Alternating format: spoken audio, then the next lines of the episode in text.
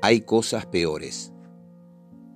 Limpio el auto, salgo a las rutas, hago mis viajes, me distraigo, intento no pensar, escribo. Sé que ella intenta lo mismo al tejer, mirar su serie o cuando hace su gimnasia diaria. Me atrevo a decir que a él también le pasa algo parecido. Es lógico, lo conozco, es su padrino. Hablamos, reímos, cantamos, intentamos tocar nuestras manos y caras a través de la pantalla. Creo que sabe cada vez que su mamá marca nuestro número que va a hablar con nosotros. Nadie estaba preparado para situaciones como esta. No es fácil, pero hay cosas peores.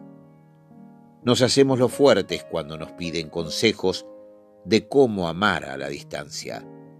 Duele. Pero es un mimo a nuestras almas saberlos tan bien en un lugar en el mundo que eligieron. Claro que se extraña y más de lo que parece, hay días que desesperamos, pero pasa, pasa. Mi Facebook se convirtió sin pensarlo en uno de sus diarios que muero algún día quiera leer. La vemos, crece, sonríe, gatea, se para. En cualquier momento, sus primeros pasos. Su mirada inocente traspasa las pantallas nos transmite alegría, calma, fuerza y esperanza. Las cosas se dieron así. Nadie lo esperaba. Ni nosotros ni quienes viven cosas peores. Todo pasa.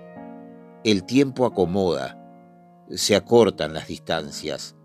Crecemos, pero seguimos amando. La vida nos sorprende siempre. Justina es mi nieta, mi primer nieta. Nació en Australia el 31 de marzo de 2020 en plena pandemia.